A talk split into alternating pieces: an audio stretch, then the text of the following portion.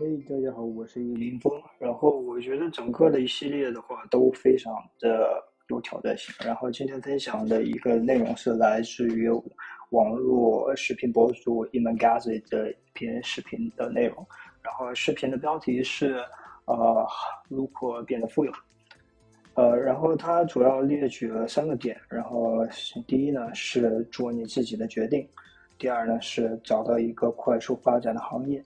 第三是在行业中发挥你的优势，而不是劣势。Uh, from this time on, I can switch to my oral English.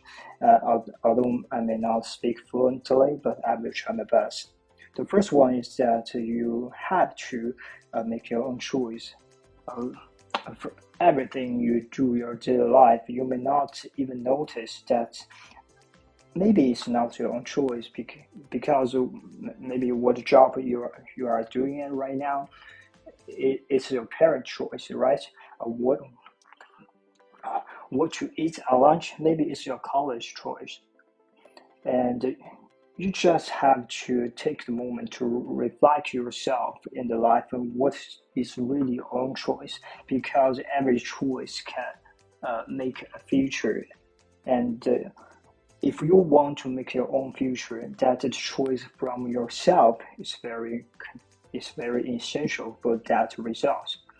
And the second one is find a fast-paced industry to join in because money likes speed, and in such an industry that there's a lot of investors gonna put their own money in in such field.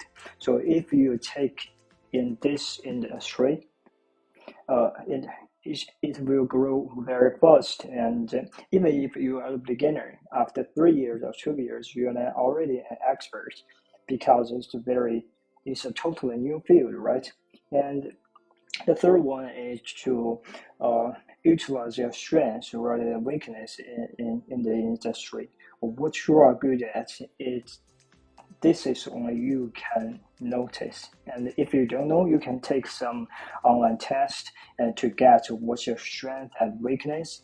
So that's the idea behind this video. But there's also um, a there, there's also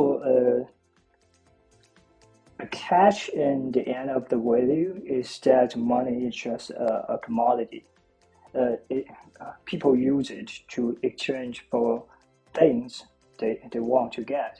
So money is not the most valuable things uh, in, in the world. So what is more valuable? That is a question at the end of the video.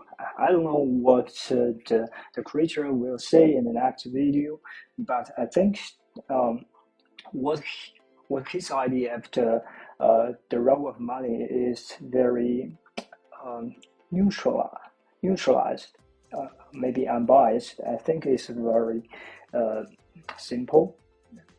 He he's he's already rich now. He didn't take money that important, and he also thinks there's a lot of th- maybe there's a lot of things but he also thinks that there is one thing that may be more important, valuable than the money.